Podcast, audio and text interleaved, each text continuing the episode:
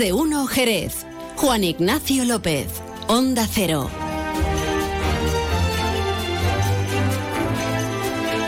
Como diría uno que yo sé, el mismo, el mismo. Muy buenas, ¿qué tal? Feliz Navidad con retraso.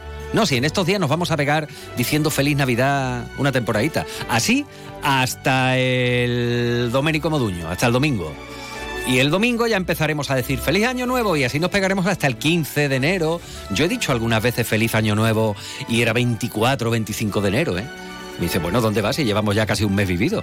Bueno, ¿qué tal? ¿Cómo, cómo ha llevado esa noche buena? ¿Ha tenido que aguantar muchos petardos? ¿Se acostó muy tarde? ¿O es usted de las personas que, como estaban ahora mismo hablando los compañeros después del discurso del rey, de la cena, poquito más, que sé de alguien que a las once y media, el 24 por la noche, estaba ya en el sobre? ¿eh? Bueno, cada uno vive la noche buena, como le apetece, como puede, como se encarta, ¿verdad? Que es una expresión muy típica que decimos. Eh, el caso es, bueno, pues que para algunos es una noche más, para otras personas es una noche entrañable. Pepe García está ahí el hombre con, con, cara atenta porque estábamos hablando antes de entrar en antena ¿Te acuerdas cuando éramos más jovencitos que queríamos salir en Nochebuena y nos decían, no, hombre, no, la Nochebuena es familiar y decíamos, qué aburrimiento quedarse aquí en casa?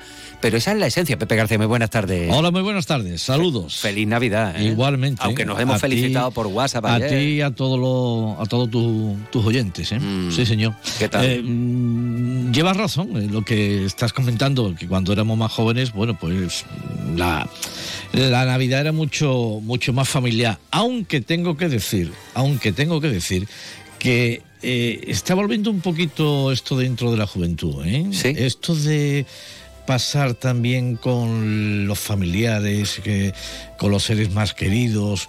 Hombre, lo vuelve bonito, un ¿no? poquito, vuelve un poquito, porque eh, esta sociedad está montada desde que nos levantamos a lo mejor, pues estamos en Zambomba, vamos a los bares, y cuando ya llega la hora de, de la Navidad, de la Nochebuena, eh, pues ya tiramos también un poquito para, para el lado de, de los padres, afortunados quien lo tenga, evidentemente, Mm. eh, a los seres queridos y demás. Eh, yo el día 24 te puedo decir que sobre las seis y media, eh, con dirección a casa, pasé por calle Tornería, Sí. pasé por la Plaza Plateros, Sí. eh, por el ayuntamiento y no sé qué había, ¿eh? Madre mía. No sé qué había. Y era 24, porque aquí siempre decimos, bueno, la zambomba del día 24 es por la mañana Sí. y ya esto de las 5 de la tarde ya todo el mundo se va retirando. Cuidado, ¿eh? Cuidado. ¿no? y a ver cómo llegamos a la, a y- la cena. ¿no? Exactamente. Y mucha gente de fuera. Y otra cosa te voy a decir. A ver. Eh, ha dicho usted antes que conoce usted a uno que estaba en el sobre, ¿a qué hora? A las once y media de la noche. Yo estaba a las nueve y media de la Madre noche. mía, qué fatiga. Sí, sí. Yo estaba ¿eh? en el sobre No. a las nueve y media de la noche. Ah, yo Sí, pensé porque- que estaba usted dirigiendo el coro de, de Zambomba. No, no, eh, mm, hice algunas pinceladas, pero eh, sí sí le puedo, le, le- le puedo, le puedo decir que, que a las nueve y media estaba ya en el sobremetido, porque va, también me levanté muy temprano. Es que esto día. tiene una explicación. Jaime Cantizano, compañero, por fin los lunes ha estado realizando el programa desde aquí este fin de semana y eso implica que tiene que haber asistencia técnica del gran Pepe García, pues aquí en calle Gaitán, con lo cual usted se ha acostado temprano porque había que currelar al día. Eh, exactamente, Claro. ten, ten en cuenta que aunque el programa sale en antena a las 8 de la mañana, Claro. el programa se realiza desde las cinco y media de la mañana ya hay movimientos. ¿eh? Y yo me comí esta Navidad, un año más, encantado, evidentemente. eh, el movimiento de la coordinación de todo, de todo el programa.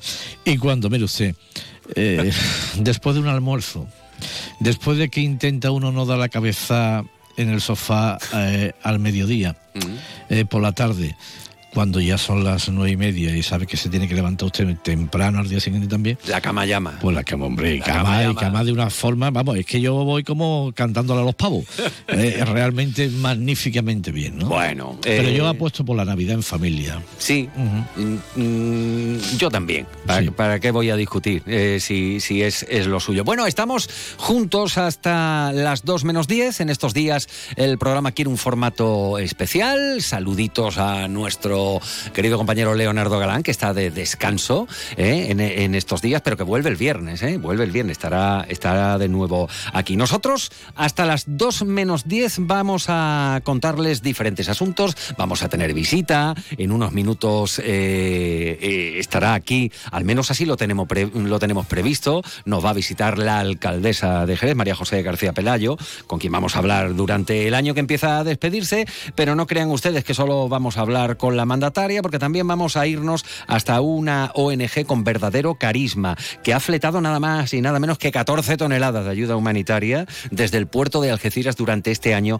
que se viene despidiendo. Estamos hablando de Madre Coraje. ¿Quién no conoce Madre Coraje? ¿Y quién no se mosquea escuchando un petardo o lo celebra? Vamos a hablar hoy de petardos.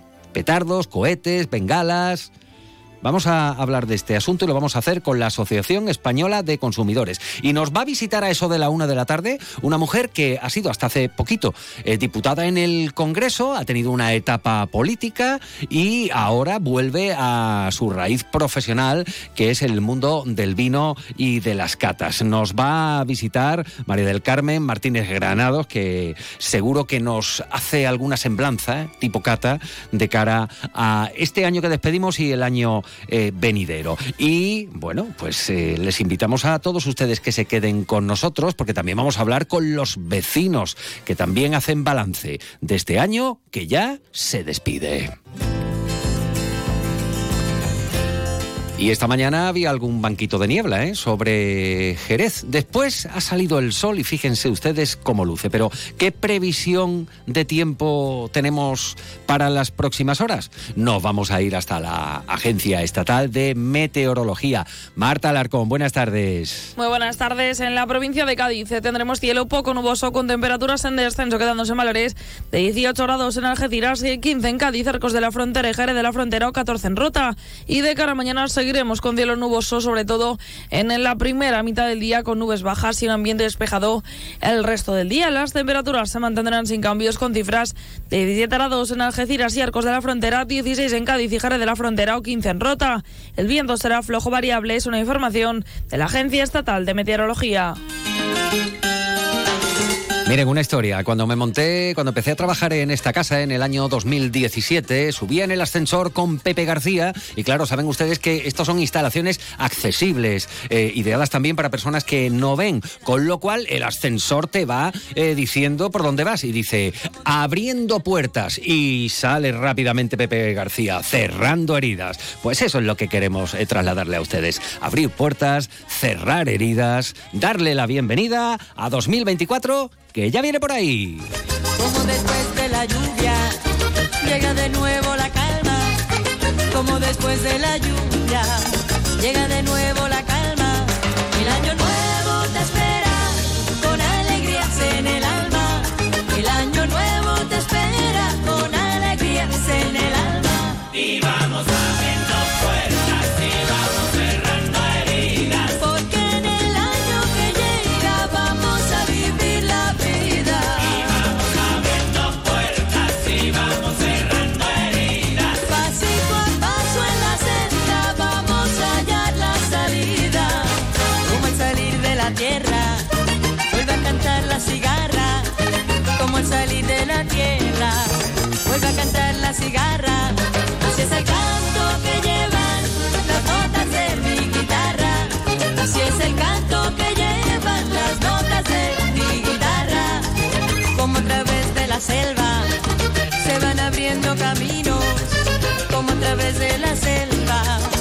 van abriendo caminos.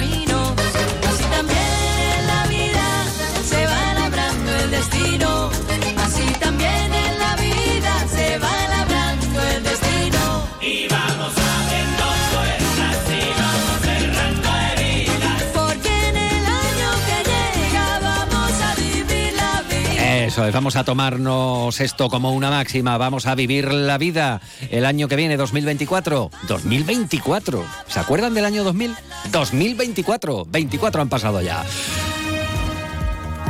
Son las doce y media y vamos con el repaso informativo de la jornada, aunque la actualidad pues está entrando ahora mismo por las puertas de la casa porque llega eh, en este momento la alcaldesa María José García Palayo con quien vamos a conversar, entre otros asuntos de esto, ¿no? Que ya pasó la Nochebuena, la Navidad, se despide el año, el periodo de zambombas. Fíjense lo que eh, nos cuentan desde el ayuntamiento, eh, que han tramitado un centenar de expedientes al amparo del bando municipal de zambombas. 73 se han celebrado en la vía pública, un incremento de una veintena con respecto al mismo periodo del año anterior. Desde el día 1 de diciembre, más de un centenar de zambombas organizadas por hermandades, asociaciones, entidades sociales, establecimientos de ocio y hostelería y sin duda el puente de la Inmaculada pues ha marcado el pico de afluencia con ese llenazo en hoteles, importantísimo impacto de promoción como eh, señalaban desde el consistorio, lleno en hoteles, bares, restaurantes calles atestadas, también en este caso pues quejas por parte de eh, vecinos eh, de la Asociación Centro Histórico que han criticado la evolución de las zambombas a un modelo, dicen, de masificación e incluyendo ruido, suciedad y otros problemas. Ahora ya las zambombas se han acabado, toca hacer análisis, el ayuntamiento empieza a hacerlo e incluso, bueno, pues otros colectivos eh, entroncados con el sector turístico también están ofreciendo ya sus primeras valoraciones. Aquí tienen a dos ediles, por una parte a Belén de la Cuadra, que es la delegada de urbanismo, y por otro al teniente de alcaldesa de servicios públicos, Jaime Espinar, precisamente hablando de zambombas. El auge de las zambombas y la Navidad jerezana es evidente, y la gestión, planificación y organización municipal ha funcionado. Hacemos un balance positivo, evidentemente hay margen de mejora y de cara al año próximo la va a haber. Hará falta también de cara al año que viene ampliar los servicios públicos de transporte, por lo tanto estamos abiertos a todas las mejoras y yo creo que el año que viene se va a notar, aunque el balance, como le digo, es positivo. Vamos con sucesos porque la policía local ha detenido a dos personas acusadas de agredir a varios agentes cuando trataban de eludir un control de alcoholemia en la glorieta del Minotauro. Según informa el ayuntamiento, los detenidos eh, pusieron en peligro a uno de los agentes actuantes que resultó herido al evitar ser atropellado por el turismo que conducían los individuos mientras que otros fueron agredidos en el momento de la detención. Los hechos ocurrieron en el transcurso, como decimos, de uno de los controles de alcoholemia eh, cuando un vehículo intentó eludir el dispositivo, puso en riesgo con dicha actitud la integridad de uno de los agentes. El turismo fue perseguido por unidades policiales, finalizó su huida embistiendo contra el vehículo policial que le perseguía provocándole daños. Cuando uno de los ocupantes del vehículo fue invitado a bajar del mismo, reaccionó de una forma agresiva contra los agentes que precisaron atención médica posterior, por lo cual pues fue también detenido como presunto autor de un delito de atentado. Presentaba síntomas evidentes de conducir bajo los efectos del alcohol y se negó a realizar de forma rotunda la prueba de alcoholemia. Por ello fue detenido, eh, así como por su conducta agresiva al volante. Y todavía estamos con los ecos de la lotería que volvió a dejarse sentir en Jerez de una manera discreta, eso sí, pero no es la primera vez que la Administración de Loterías que ha dado el décimo premiado este año, pues eh, tiene una anécdota así, porque el año pasado también pasó exactamente lo mismo. Lleva con este 2023 cuatro años consecutivos repartiendo suerte en Jerez. José Vicente es uno de sus trabajadores.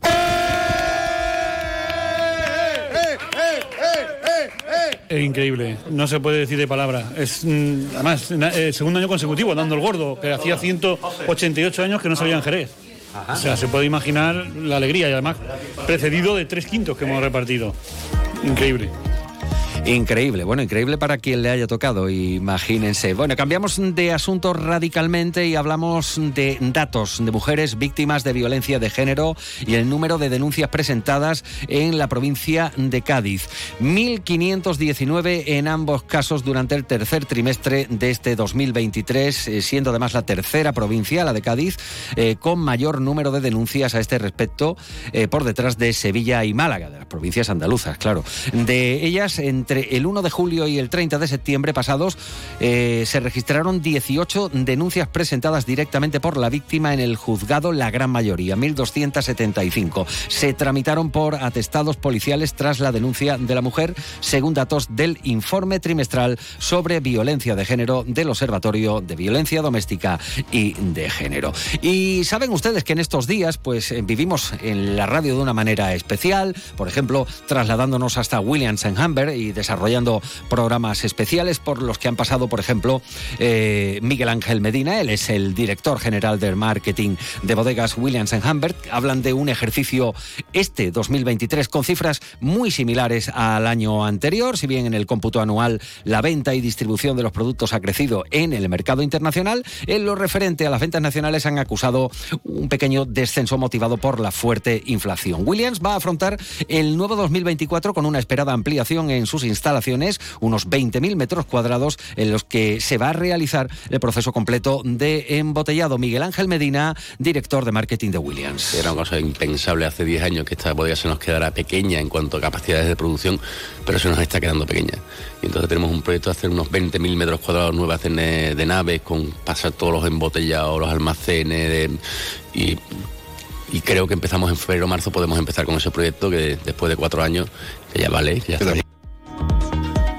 Y sepan también, además, sobre todo si tienen que mm, coger el coche por la eh, carretera de Arcos y se van a dirigir hacia la sierra, porque la Consejería de Fomento está realizando obras de sustitución de juntas en un tramo de la A382, o sea, la autovía que enlaza Jerez con Arcos. Entre los puntos kilométricos 0,2 y 0,5 de esta vía se están realizando desvíos eh, de tráfico a través del enlace Jerez Norte con la autopista AP4 en sentido Arcos-Jerez. Esta afección al tráfico está prevista para hoy martes y mañana miércoles 27 de diciembre entre las 9 de la mañana y las 7 de la tarde en esta zona de la carretera A382.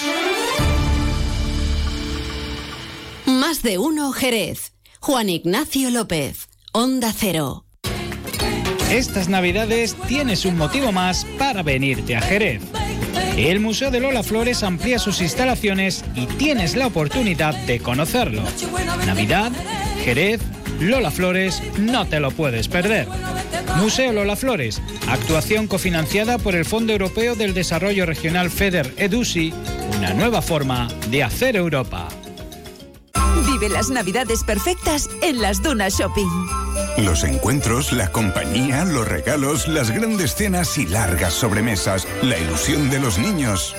¡Ey! Las Dunas Shopping te traen muchas sorpresas. Estate atento a nuestras redes sociales y gana muchos premios. Navidades perfectas en las Dunas Shopping. Abrimos todos los días de estas navidades y todos los domingos hasta el 7 de enero. Más de uno Jerez. Juan Ignacio López. Onda Cero.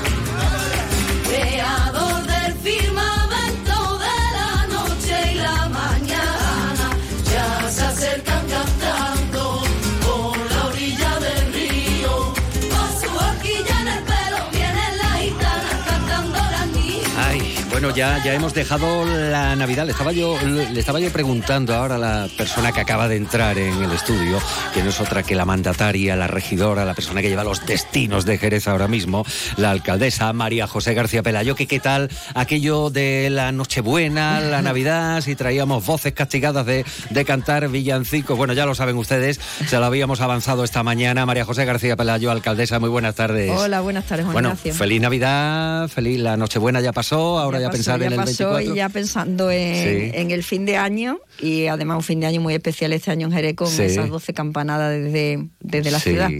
Así que eh, cabalgata, todavía queda mucha Navidad por delante. Claro que sí, eh, que eh, ahora hablaremos un poquito, si le parece, alcaldesa de las Zambombas, pero yo me mm, quiero retroceder en el tiempo y estoy ahora mismo eh, colocando el calendario en mayo de este año 2023.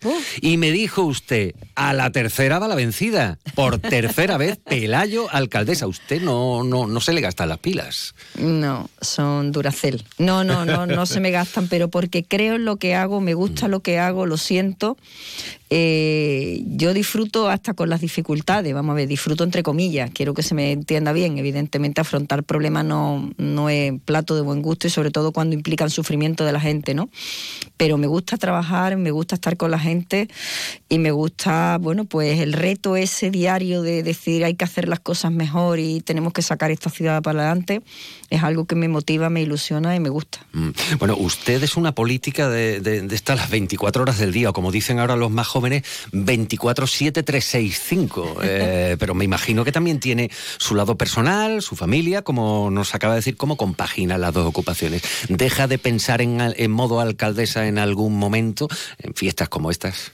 Bueno, eh, dejar de ser alcaldesa o dejar de pensar como alcaldesa es difícil porque es una responsabilidad que es verdad que los 365 días del año no. No dejo de pensar que soy alcaldesa, siempre tienes la preocupación, siempre estás alerta, eh, siempre estás pendiente. Evidentemente en Navidad, bueno, pues intentas también disfrutar de la, de la familia, es el momento de la familia.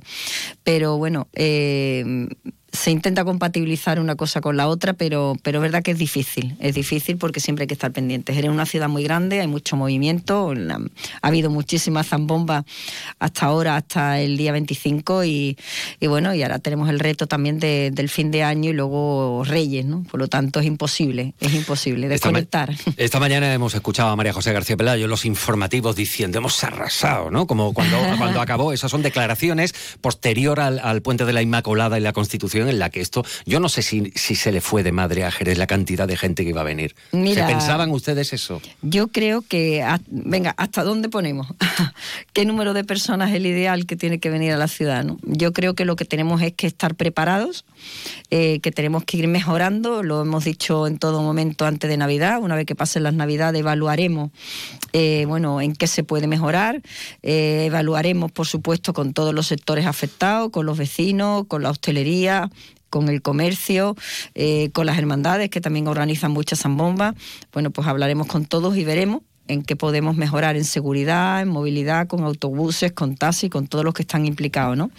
Pero yo creo que, que consiste simple y llanamente, el truco está en, en ofrecer lo mejor y mientras que tengamos capacidad para superarnos, ¿por qué tenemos que renunciar? Porque tenemos que renunciar a que Jerez sea una ciudad eh, de moda, una ciudad atractiva para disfrutar la Navidad o porque tenemos que renunciar, bueno, pues para que, a que muchas personas pues tengan unos ingresos extra porque la Navidad es muy buena en Jerez, ¿no?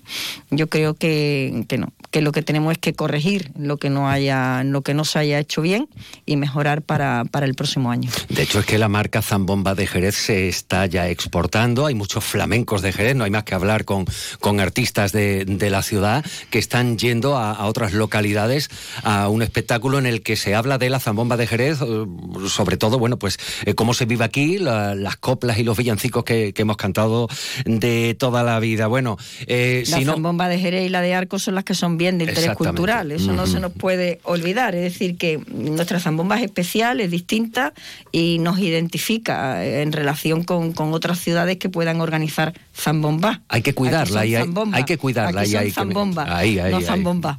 Eh, no, no confundir que un acento lo cambia, lo cambia todo. Bueno, ya saben, ustedes desde 2015, eh, Jerez y Arcos, la zambomba bien de interés cultural, que digo yo que hay que cuidarla para que no se desvirtúe y que la persona que llega aquí eh, queriendo beber en la fuente de la zambomba, que la ha escuchado por todos lados, no se lleve una desilusión de que es un macro botellón, de que es una masificación de gente. No, tiene que seguir conservando la esencia, Y eso es una de las cosas que tenemos que valorar una vez que pase Navidad, ¿no?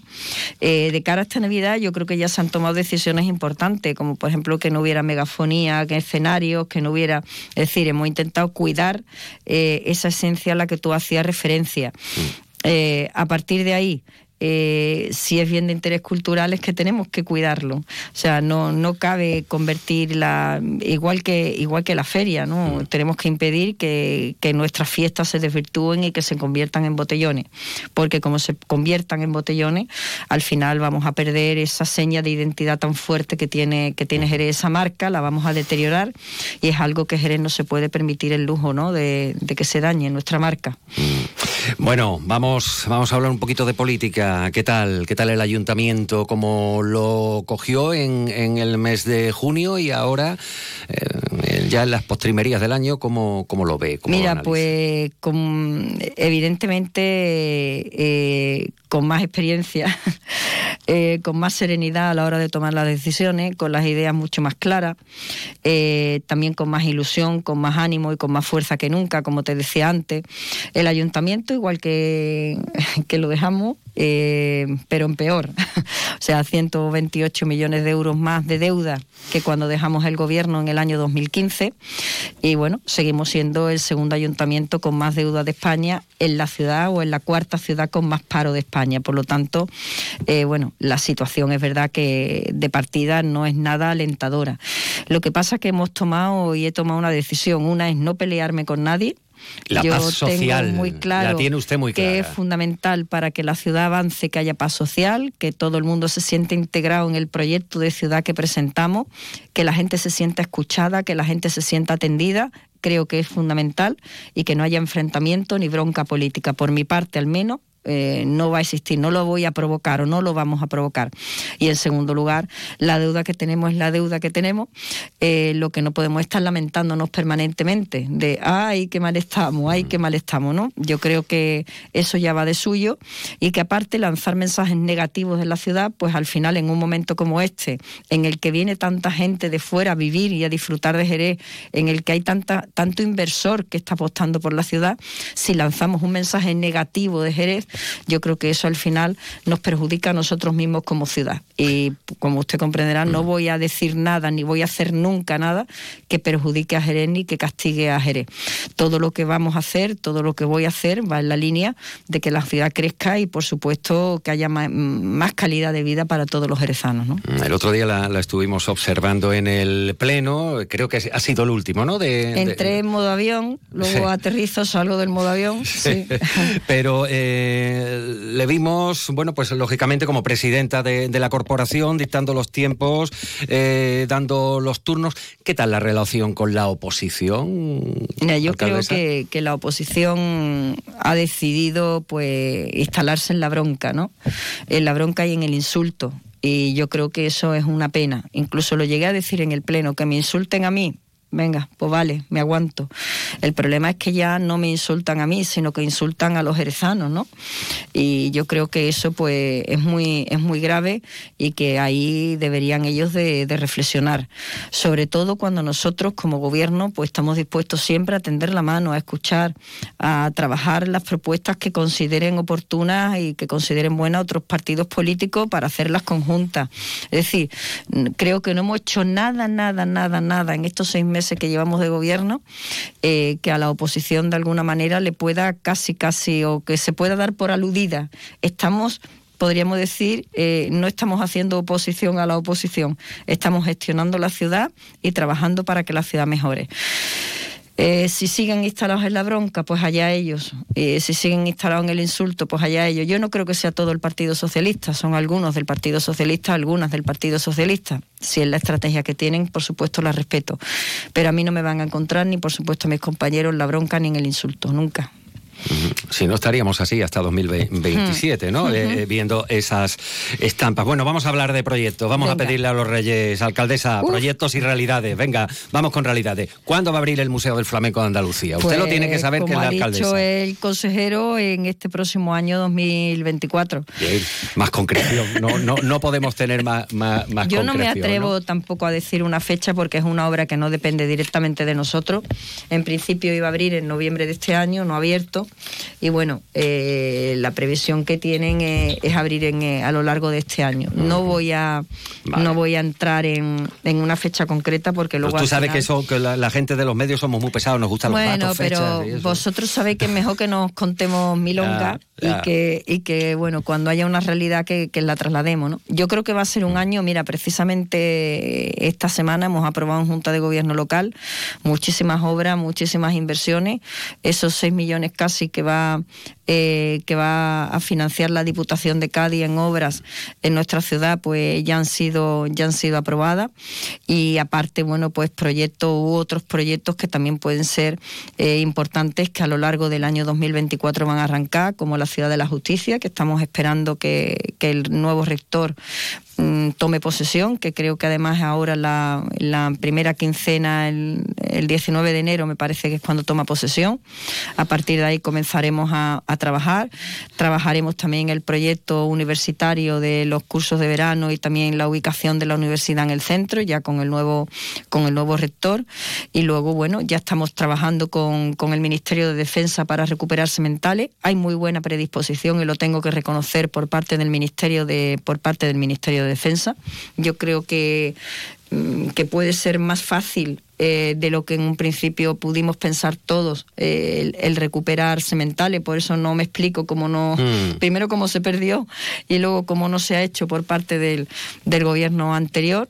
Eh, por parte de Diputación están ya trabajando con, con esa lluvia de ideas para, para hacer un concurso para, para el Palacio de Congreso. Es decir hay obras que evidentemente se va a ver cómo arrancan pero que no estarán finalizadas porque es imposible por la propia envergadura de la obra que vayan a estar terminadas a lo largo de la legislatura, pero sí se va a ver cómo hay distintos proyectos que se van iniciando, que son los proyectos grandes de la ciudad, ¿vale? Luego vamos a seguir trabajando muchísimo Hoy, por ejemplo, he firmado el convenio con los trabajadores del alumbrado público. Vamos a incrementar en cinco personas más la plantilla del Al- alumbrado, alumbrado público, que depende de, de eh, Comujesa, de ¿no? Comujesa, para, para mejorar, porque es verdad que hay muchos problemas de calles que se quedan a oscuras, sobre todo cuando llueve. Por desgracia no llueve, pero es verdad que hay muchas calles que tienen problemas eh, de, de alumbrado y hemos firmado el convenio con ellos. Vamos a mejorar el contrato de limpieza para que haya más plantilla, más personal limpiando nuestras calles, para que la ciudad, eh, para que la ciudad esté limpia. Eh, también en muy poquitos tiempos, muy poquitos días, firmaremos el convenio con las trabajadoras de ayuda a domicilio, que es una deuda histórica que tenía personalmente con, con ellas y, vamos a ver saldada dentro de, muy poquito. Depende ya de que ellas acepten el convenio y, y firmarlo. Y luego, por otro lado, pues también en muy poquito, en muy poquitos días espero que firmemos el convenio también con los trabajadores de los autobuses urbanos y el convenio también con la plantilla municipal, laborales, que todavía no estaban pendientes. Por lo tanto, yo creo de verdad, no quiero, no quiero tampoco instalarme en el que bien lo estamos haciendo, porque no, siempre hay que hacer más y siempre hay que hacerlo mejor, pero es verdad que creo que en seis meses que llevamos en el gobierno hemos conseguido, bueno, pues que arranquen proyectos grandes para Jerez, pero también hemos conseguido, bueno, pues que cuestiones que no son grandes, pero que sí son esenciales para la ciudad, como la limpieza, como el alumbrado público, eh, como la mejora de, la, de, la, de la situación laboral de los trabajadores, de las trabajadoras y trabajadores de ayuda a domicilio, pues que vayan siendo una realidad. Porque mejorando las condiciones laborales de ellos también mejoramos los servicios y para nosotros pues la atención a las personas mayores, la atención a las personas con discapacidad, con dependencia, pues, pues esencial, ¿no? Bueno, es que ha nombrado usted además eh, servicios que dependen directamente de Comujesa, que la semana pasada decían que, que se iba al garete, Sí, vamos, hablando pronto y feo. Es tremendo. Y hablándolo con Jaime Espinar, que es el teniente alcalde que tiene la responsabilidad de Comujesa, eh, él me lo decía, me, decía, es increíble que cuando la situación de la empresa es mejor que la del año pasado, cuando gobernaba el Partido Socialista, pues estén diciendo que la empresa, bueno, pues poco más o menos que va a estar, que está quebrada, ¿no? A ver, insisto, la situación económica ni del ayuntamiento ni de las empresas es bollante, pero de ahí a que esté quebrada ni mijita, ¿no? Y en todo caso no vamos a permitir que quiebre ninguna empresa, ni vamos a poner en peligro los servicios públicos, ni vamos a poner en peligro nunca eh, la situación de la de la plantilla de los trabajadores. Lo que queremos es mejorar, no ir para atrás. Y la verdad que me duele que estén todo el día diciendo, bueno, el otro día fue cuando anunciamos, bueno, la Junta Andalucía va a construir el centro de salud en la zona norte, allí en la zona de las flores, la barriada de las flores y todo eso, ¿no? Bueno, pues enseguida la oposición diciendo, es que no, luego no hay médico para que lo... Bueno, pero espérate, vamos a alegrarnos de que se va a construir el centro de salud de la zona norte, que entre que se inicia y finaliza son dos años, ¿no?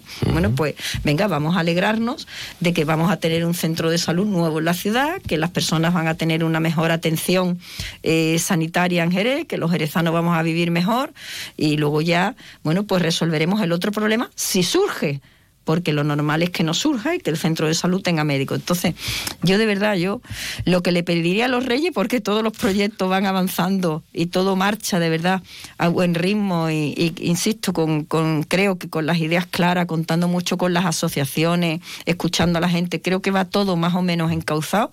Lo que le pediría de verdad es que eh, iluminara a los Reyes Magos a la oposición y que nos dejaran trabajar eh, y que en todo caso se sumen a nuestro trabajo. Yo encantada, no tendríamos problema. Pero, pero que dejen de ser, dejen de traer malfarios a Jerez, ¿no? Parece como que nada más que eh, esperan que todo lo que ocurra sea malo. Pues no, yo espero y trabajamos para que todo lo que ocurra en la ciudad sea bueno, o por lo menos mejor de lo que tenemos, ¿no? ¿Cuándo cogeremos número en 10 mérito? ¿Alcaldesa de noticias? Bueno, pues el centro va muy bien, eh, tiene su ritmo. eh, el 2025 es cuando finaliza la, la obra. Y, y bueno, eh, creo que va a ser un centro de salud muy moderno, lleva creo recordar que son 13 quirófanos, eh, muchísimas salas de atención primaria, se va a poder operar en cirugía ambulatoria, eh, lleva también una parte de administración, o sea, yo creo que no solamente vamos a recuperar un edificio que estaba abandonado, que es importantísimo, porque, bueno, eh, recuerden cómo estaba 10 méritos, sino que lo vamos a llenar también de salud para los jerezanos, ¿no? Y eso yo creo que es bueno. Y aún así, fíjate que tenemos también, como he dicho, prometido ya y presupuestado el Centro de Salud de la Zona Norte y aún así hay dos que no renuncio, que es la ampliación o la, el desdoblamiento, mejor dicho, de, de la granja, del Centro de Salud de la granja y del Centro de Salud de de San Benito. Me gustaría pues que pudieran desdoblarse y que no tuvieran el colapso que tienen, porque es verdad que el personal de los centros se encuentra muchas veces desbordado, ¿no? O sea que, que sé que queda mucho por hacer, pero lo vamos a hacer, estoy convencida. Igual no, porque en estos días eh, ya se relajan mucho las comparecencias públicas. Igual no volvemos a hablar con la alcaldesa ya hasta el año que viene. No. Vamos a mirar a 2024, cierre los ojos María José García Pelayo, invoque Ah. el mejor espíritu y pida, pida que vienen los reyes. A ver, a ver, venga. A ver, ¿qué le pide a los reyes? ¿Qué quiere para, para sí y para Jerez de la Frontera?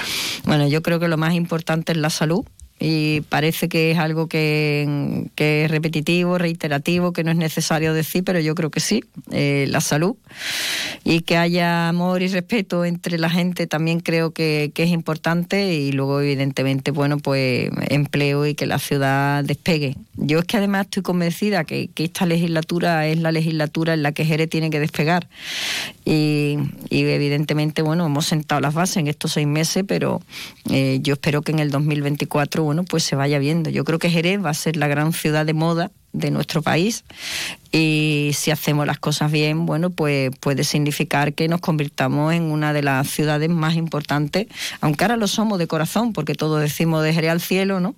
Pero eh, que seamos una de las ciudades más importantes de, de España y de Europa, ¿no? María José García Pelayo Jurado, alcaldesa de Jerez, eh, que tenga usted un buen fin de año. Hablamos el año que viene. Muchísimas gracias y feliz, feliz año. Oh, the weather outside is frightful, but the fire is so delightful. Since we've no place to go, let it snow, let it snow, let it snow.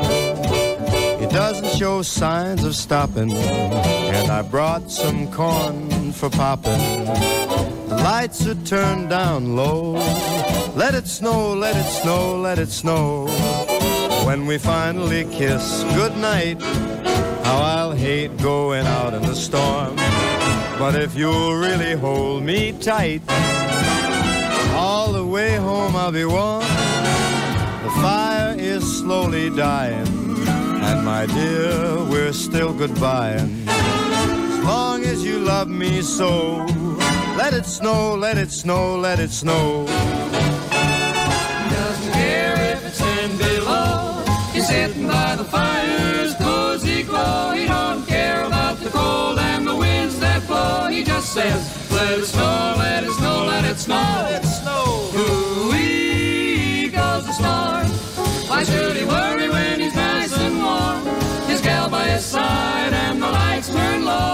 Says, let it snow, let it snow.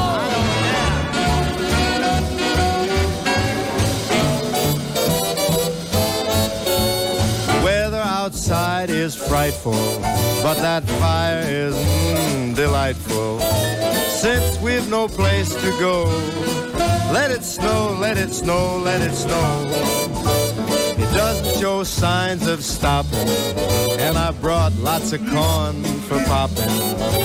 The lights are way down low, so let it snow, let it snow, let it snow, let it snow. When we finally say goodnight, how I'll hate going out in the storm. Más de uno Jerez. Juan Ignacio López. Onda Cero. All the way home I'll be warm. The fire is slowly.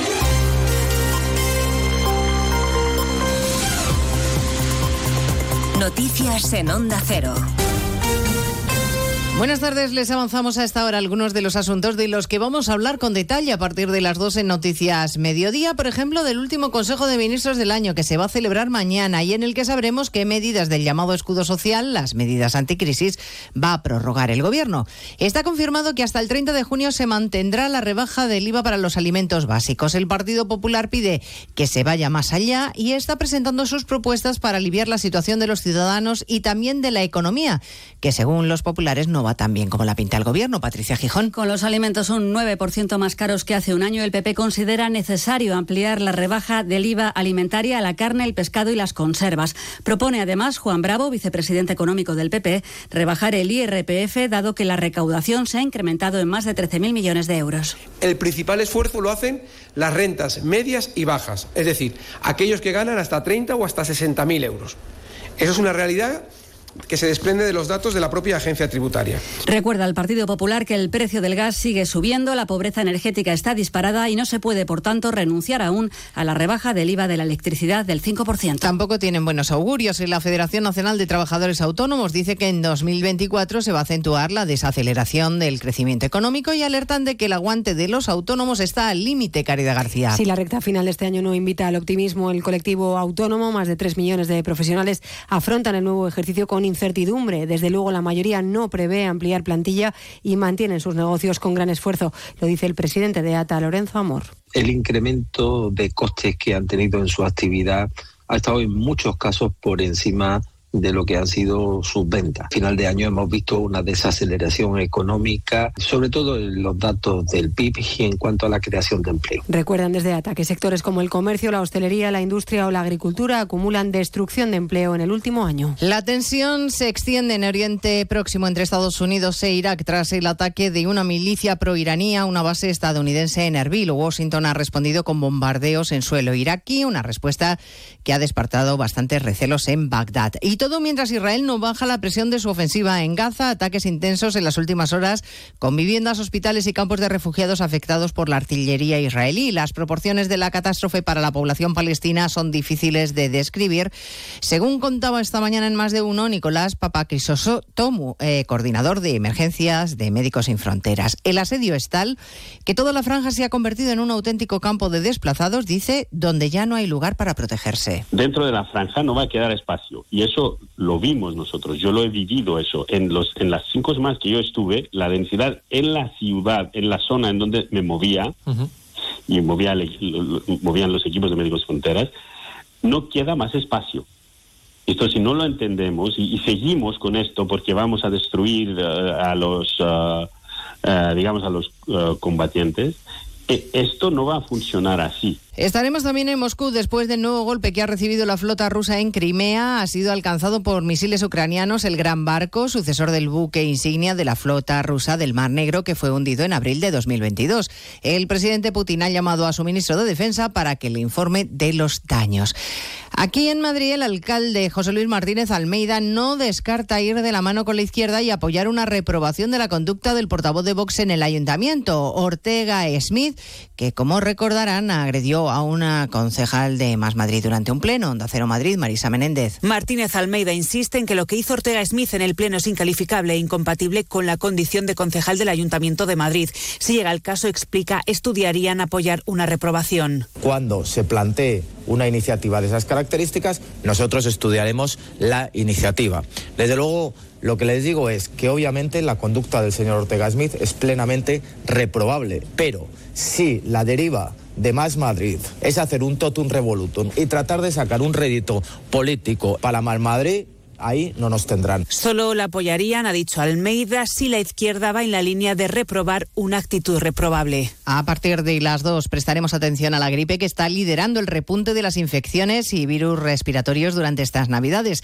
En la última semana la incidencia ha pasado de 523 casos por cada 100.000 habitantes a 800. Aumentan las hospitalizaciones y hay temor al colapso en algunos centros. La situación es especialmente delicada en Castilla y León, donde la gripe es epidémica y la mayor incidencia se registra en niños, a pesar de la campaña de vacunación. Ana Alonso es pediatra. Hay muchos niños todavía por vacunar y lo ideal sería, claro, llegar a un porcentaje alto, por lo menos de un 50 o 60%. Efectivamente, los profesionales recomiendan la vacuna y también el uso de la mascarilla. De todo ello hablaremos en 55 minutos cuando resumamos la actualidad de este martes 26 de diciembre. Elena Gijón, a las 2, Noticias Mediodía. Ayudo a hacer los deberes a los niños y descanso. Vale, ayudo a hacer los deberes a los niños, acerco a mi madre a Aquagym y descanso. Vale, ayudo a hacer los deberes a los niños, acerco a mi madre a Aquagym, paseo a Coco y... No se puede estar en todo. Bueno, Onda Cero sí, porque está en web, en app, en Twitter, en Instagram, en TikTok, en Facebook, para que puedas escuchar lo que te has perdido en directo, para que puedas comentar y disfrutar de contenidos exclusivos en la comunidad digital de Onda Cero. Onda Cero, tu radio.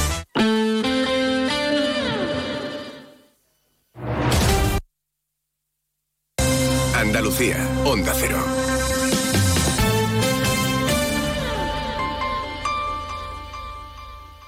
Termina el año en verde con los Social Energy Green Days. Llévate 200 euros en tu batería virtual con Quiroluz. Con seguro todo riesgo incluido los dos primeros años y grandes descuentos con hasta 25 años de garantía en todas nuestras instalaciones de primeras marcas. Pide tu cita al 955 44 11 11 o socialenergy.es. La revolución solar es Social Energy. ¿Necesitas que tu balsa y todo el sistema de riegos estén limpios y como nuevos? ¿Necesitas oxigenar y descompactar tu suelo? ¿O quizás aumentar la producción y ahorrar costes? Instala en tu finca las nanoburbujas tecnológicas más pequeñas y eficaces del mercado. Ponte en contacto con Biosabor Nature. Tenemos los conocimientos necesarios para adaptar esa tecnología a las necesidades precisas de tu cultivo. Sobre todo, Onda Cero Andalucía.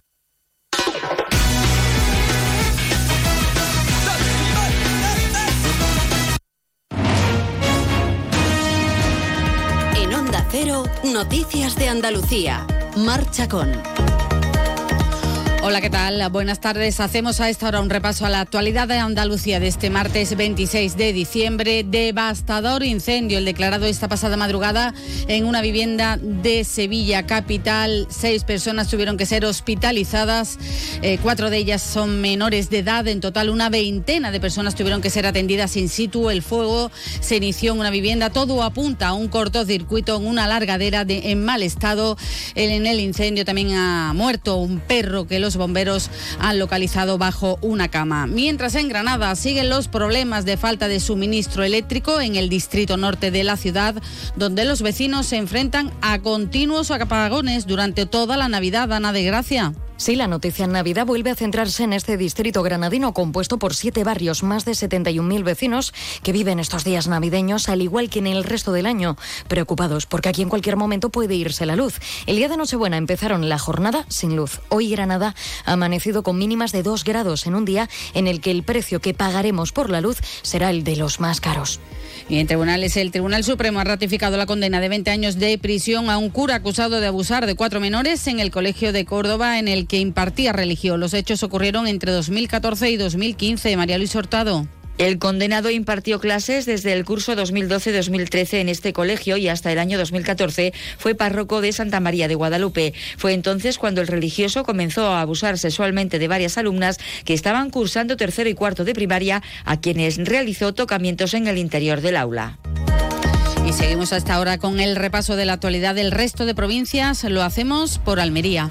En Almería, día festivo en la capital por la celebración del Pendón. Se conmemora la conquista de la ciudad por los reyes católicos. Tal día como hoy de 1489, tras una misa solemne en la catedral, se lleva de vuelta al consistorio, donde va a ser velado por la Legión hasta las 6 de la tarde. En Cádiz, el consejero de la presidencia, Antonio Sanz, ha indicado que el 2024 tiene que ser el año del agua y de luchar contra la sequía. Ha recordado además que la Junta habrá realizado en total casi 700 obras cuando culmine este año. En Ceuta se encuentra la ministra de Defensa Margarita Robles, que está participando en un acto interno en el regimiento de caballería donde prestaba servicios el joven Mandela fallecido en un accidente de tráfico. Se trata de la segunda visita de la ministra a la ciudad autónoma. La anterior fue en noviembre del año pasado. En Huelva, la catedrática de Historia y rectora de la Universidad, María Antonia Peña, ha presentado la biografía sobre Guillermo Sunding, un empresario alemán en la España del siglo XIX, un libro, una investigación sobre una figura clave en el desarrollo económico de la provincia de Huelva. En Jaén destacamos que la Guardia Civil ha desmantelado una trama delictiva dedicada a la fabricación ilícita y tráfico de armas y municiones en la provincia, con ocho detenidos y dos investigados que poseían de manera ilegal grandes cantidades de munición de calibres de armas cortas y de armas de guerra, como el calibre 762 y 556, una munición que posteriormente vendían ilegalmente junto con las armas y otros complementos. En Málaga, la nueva ordenanza de movilidad sostenible entrará en vigor a lo largo del año 2024 y de forma progresiva en tres años. La misma contempla la implantación de la zona de bajas emisiones en un espacio de la ciudad comprendido en un área de 437 hectáreas de la zona centro. Y en Sevilla, el Virgen del Rocío de Sevilla, mejor centro andaluz por octavo año consecutivo, según el índice de excelencia hospitalaria. El resto del ranking de Andalucía lo completan el Hospital Universitario Reina Sofía de Córdoba, que mantiene la segunda posición, el Hospital Quirón Salud Sagrado Corazón de Sevilla, que gana un puesto y se sitúa tercero y precede al Hospital Universitario Virgen Macarena. Las noticias de Andalucía vuelven a su sintonía de Onda Cero a las 2 menos 10 de la tarde.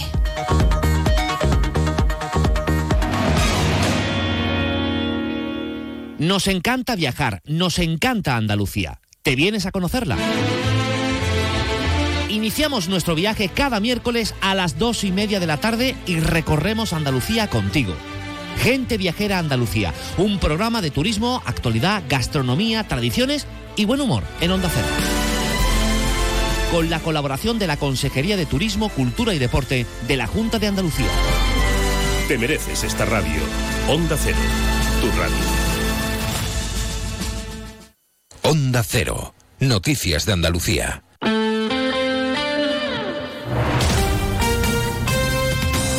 .3 FM.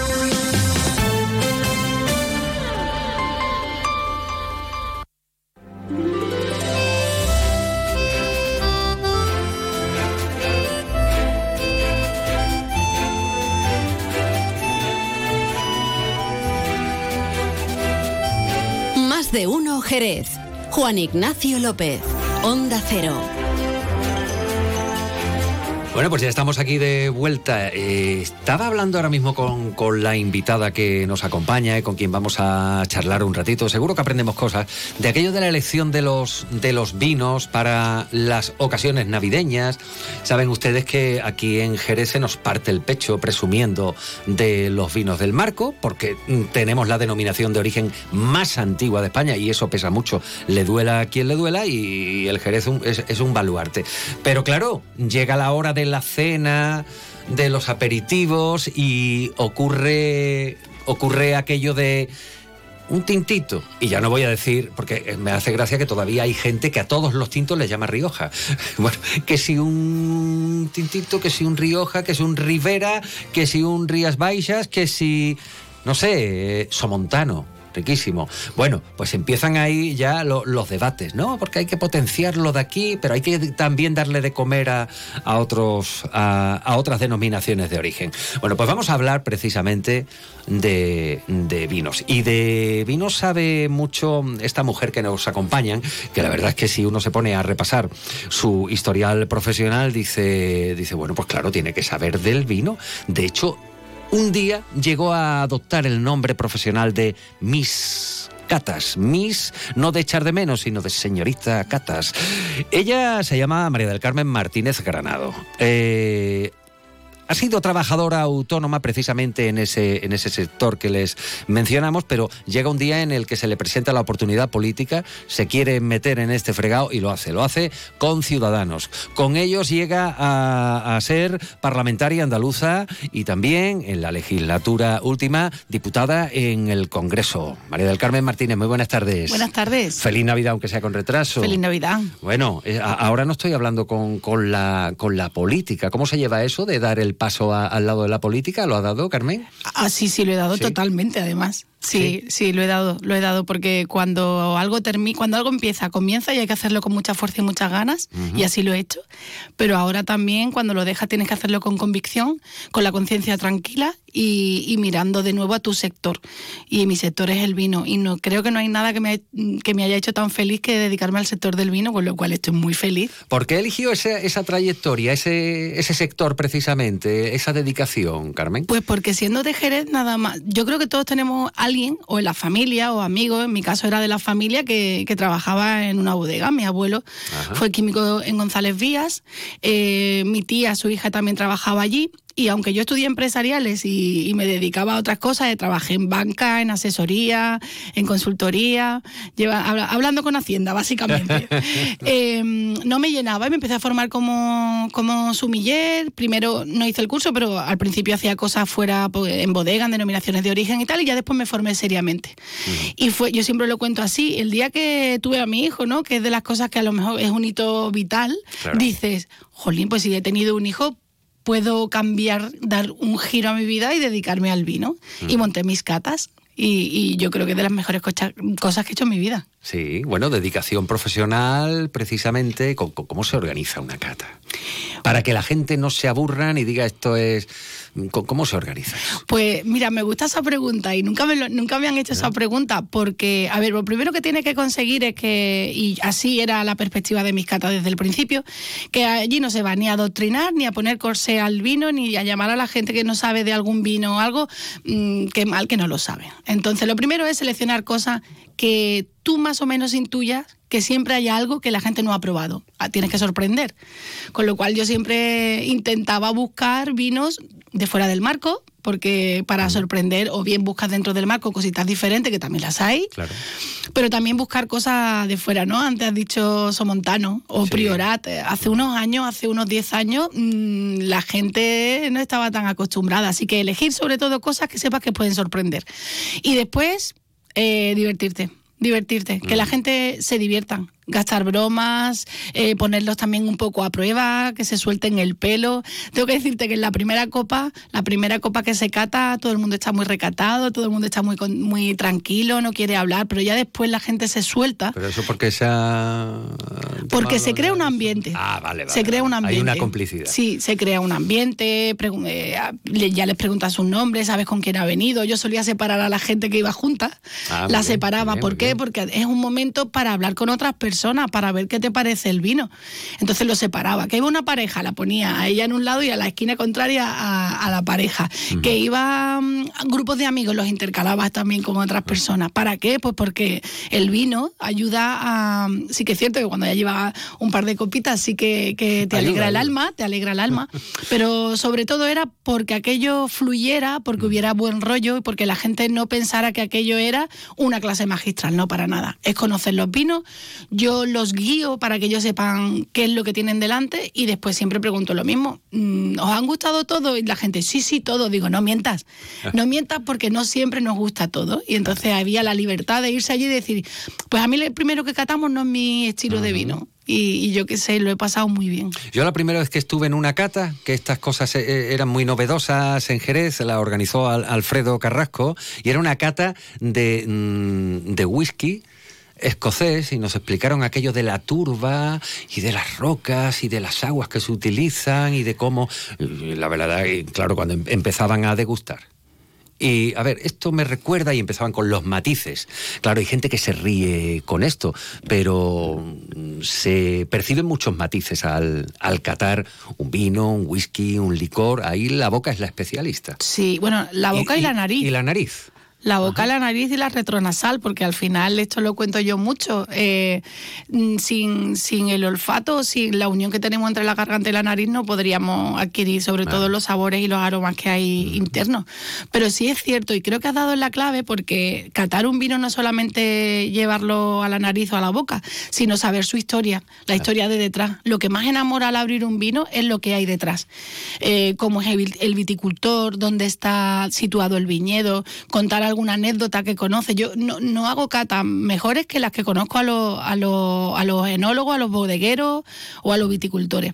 Es lo mejor y a partir de ahí pues cuentas una historia, una historia de verdad, real, del trabajo que tienes detrás y después lo pones a disposición de la gente, les das una, una ayudita, ¿no? Para que sepan cómo, cómo, cómo desmenuzar lo que hay detrás de ese vino ya organolépticamente, ¿no? Los sabores, los aromas y sobre todo después les dice, mira, ¿A ti qué te gusta comer los domingos con tu familia? Pues mira, a mí yo es que soy de, yo soy muy tradicional y yo soy de comer paella. Pues mira, este vino va muy bien o este otro va tal. Y esa es la idea, que cuando se vayan de allí, después se vayan y un domingo con su familia o un sábado por la noche con los amigos, compren una botella de vino, se arriesguen, la abran y la disfruten. Y siempre con consumo responsable, que saben ustedes que lo, siempre. que lo decimos aquí, nos lo recuerdan también los amigos de Williams y tal.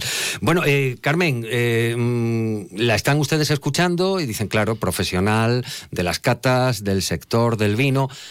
Llega el año 2017, O- 18, 18. y mm, le tienden la mano desde Ciudadanos y se mete hasta el Corvejón. Ahí ha- ha- han sido unos cuantos años. Eh, lo que empieza normalmente tiene, tiene también un, un final y, y vuelve al sector mm, del que siempre bueno, pues ha, ha- bueno, vivido y, y- y que le ha apasionado. Vuelvo y vuelvo con muchas ganas. Tengo que decir que la experiencia en política ha sido, vamos a decir, turbulenta, ¿no? Como con muchas emociones, buenas y malas. Como digo, salgo de, salgo de la política concienciada en que he hecho lo que, todo lo que he podido, todo lo que ha estado en mi mano. Pero cuando, cuando empiezas en política, para mí, creo que hay que poner también fecha de final. Y, y yo, antes de que se convocaran elecciones, ya sabía que era la, la última legislatura y que volvía a mi sector. Y vuelvo, pues aterrizo haciendo otra cosa, porque tengo que decirte que igual que me gusta mucho hacer catas y seguiré haciendo, y, y todo lo que he hecho hasta ahora, pues ahora vuelvo al sector de la exportación que también he visto que lo, he- lo he visto en la política, ¿no? Que es verdad que nuestro consumo de vino ha, ha descendido y desde que Reino Unido, bueno, desde el Brexit, pues también incluso nuestras bodegas en Jerez han tenido muchos problemas, las exportaciones han bajado eh, a Reino Unido y se abre un mundo fantástico para llevar vinos españoles de pequeñas y, y medianas, bodegas pequeñas y medianas que no entran dentro del canal de, de distribución grande. Y, y son esos pequeños proyectos que te comentaba, ¿no? Que ya llegas y sabes quién ha hecho la poda, quién es el enólogo, el que, el que embotella y el que pone el lacre a las, a las botellas. Bueno, pues de esas personas queremos llevarlo a, a multitud de países. Y yo me quedo, yo me quedo en España. Tengo compañeros que harán el trabajo de Sport Manager, pero yo me quedo seleccionando. De Sport Manager. Sport Manager, Ah. sí, sí. Bueno, bueno, pues eh, que tenga mucha suerte en esta nueva andadura profesional que no le es ajena porque está relacionada con el sector que trabajaba antes y que se quede con el recuerdo eh, de su etapa por la política. Lo mirará con nostalgia. Miro con nostalgia a las personas que dejé lejos, que ahora están lejos. A, ellos sí lo miro con nostalgia, a la política no. Pero a, la- a las personas que ahora no veo de, de diario, las añoro, Además, recuerdo los vinos que he bebido con ellas durante este tiempo y, y, solo les pedí una cosa, además lo hice públicamente en redes sociales, que volvamos a seguir compartiendo vino, aunque sea en otros lugares y cada más tiempo. Así que eso ¿Con, es lo qué único que brindo, añado. ¿Con qué brindó en, en este fin de semana? Este fin de semana eh, tengo que decir que el brindis no fue con vino, para ser totalmente sincera, porque fue una cosa, yo no, no celebro la Navidad con, en familia ni nada, sino que salgo con amigos, salgo con mi familia, pero no nada, nada navideño, navideño. Pero sí puedo decir lo que voy a, con lo que voy a brindar en fin de año, que a mí sí me gusta el cambio de año y hacerlo, y hacerlo por todo lo alto. Y puedo adelantar que habrá un espumoso andaluz, Ole. seguro. Eh, un espumoso andaluz, una Biognier de la Mancha que me ha enamorado, un vino blanco maravilloso y por supuesto un amontillado. Seguro. Esas tres cosas seguro estarán.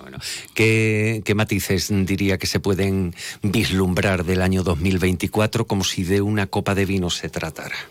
Pues que vamos a abrir una botella que va, que, que va a costar. Es una botella que, que, ves con el corcho un poco manchado, que, que se vislumbra que va a ser un vino que va a necesitar ver qué va a ocurrir, que vamos a tener que decantar. No soy mucho de decantar, pero creo que este 2024 vamos a tener que, que, que hacer una decantación con este vino. Pero confío en que, en que al final eh, no quede un amargor muy profundo. Solo le pido eso, que lo podamos disfrutar.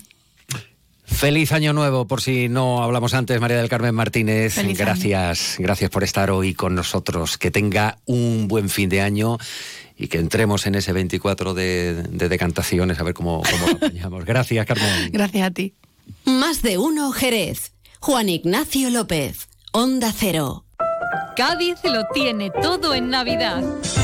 Las zambombas de Jerez, los belenes vivientes de la sierra, el buen comer de la janda, la naturaleza de la bahía de Cádiz y el alma del campo de Gibraltar.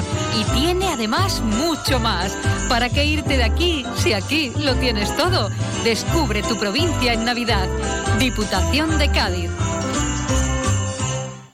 Navarro Hermanos, diseño y fiabilidad. Concesionario oficial Peugeot en Andalucía de motos y scooters. Visite su fantástica exposición y elija su modelo favorito con entrega inmediata. Boutique exclusiva para que pueda personalizar su moto con el mejor equipamiento. Navarro Hermanos además le asesora y financia para simplificarle todo. Navarro Hermanos en Avenida Blas Infante 12, Cuatro Caminos, Jerez. Navarro Hermanos, la mejor garantía. Estas navidades tienes un motivo más para venirte a Jerez. El Museo de Lola Flores amplía sus instalaciones y tienes la oportunidad de conocerlo.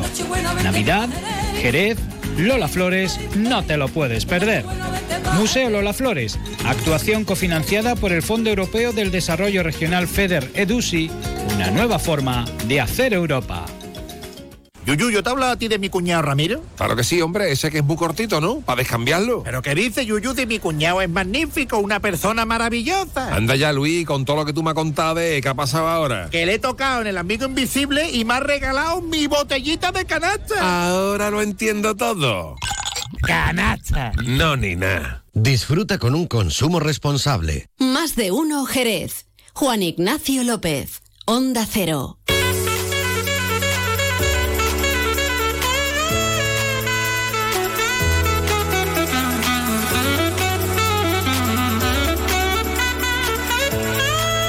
Y en esta recta final de 2023 es tiempo de mirarnos un poco el ombligo, que es una, manera bastante coloquial de decir aquello de hacer análisis, ¿no? En este caso, bueno, pues mirarse el ombligo es hacer análisis de uno mismo, con sus defectos y con sus virtudes.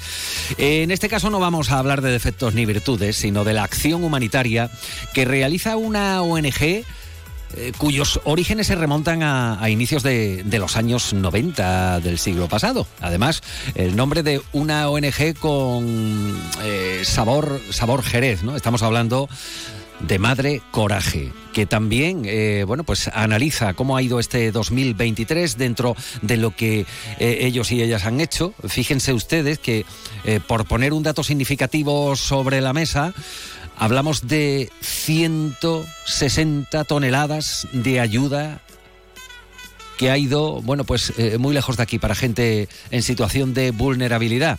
Allá por Perú, allá por Mozambique, sin ser ajenos a la necesidad que también implica el territorio donde, donde está Madre Coraje. Nosotros nos, nos vamos a, a marchar ahora mismo con la imaginación hasta lo que era la azucarera de Guadalcacín, porque allí precisamente están las instalaciones de, de Madre Coraje y saludamos a Noelia Caballero, ella es técnica de acción humanitaria de Madre Coraje. Noelia, muy buenas tardes. Hola, buenas tardes. Bueno, Noelia, ¿cómo, en principio, la pregunta, así, a puerta fría, ¿cómo se ha comportado 2023 desde, vuestra, desde vuestro prisma? Bien, la verdad es que no nos podemos quejar. Estamos remontando, hemos sobrevivido a, a pandemia, a crisis económica y estamos ahí ya con una actitud ya no de, de resistencia ¿no? A, a no perder, sino a, con una actitud positiva y a, y a plantearnos un 2024 pues eh, más ambicioso en cuanto a, a ayuda humanitaria. Bueno, ahí están esas toneladas, ¿no? Esos miles de, de kilos de material humanitario que, que habéis fletado a, a Perú y a Mozambique eh, durante este año que empieza a, de- a despedirse. Sí, la verdad es que la, la población, sobre todo, bueno, de aquí, de aquí de España, ¿no? De Jerez concretamente, que tenemos aquí más cerquita, pues sigue apostando por nuestra, por nuestras intervenciones y siguen donándonos y haciendo campañas internas en colegios y eh, en comunidades y la verdad es que gracias a todas estas colaboraciones podemos seguir enviando. En este caso han sido 14 contenedores, 13 para, para Perú y uno para, para Mozambique. ¿Y qué llevan estos contenedores? Porque cuando eh, lo decimos así de rápido, ¿no? Con ayuda humanitaria, pero claro, la ayuda dice, bueno, ¿y en qué se materializa? ¿Qué es lo que va en contenedores? ¿Qué es lo que llega hasta estas personas eh, que, que- que eh, sienten y viven una situación de exclusión, de vulnerabilidad, no la que quisiéramos para nosotros? La verdad es que sí.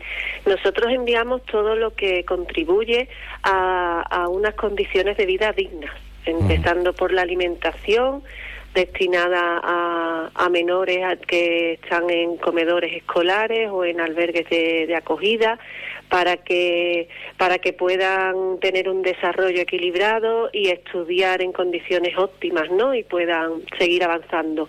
Eh, entre los alimentos, pues ahora por normativas aduaneras, pues nos centramos en aceite de oliva, en pastas y, y así pues estamos contribuyendo en ese tema alimenticio.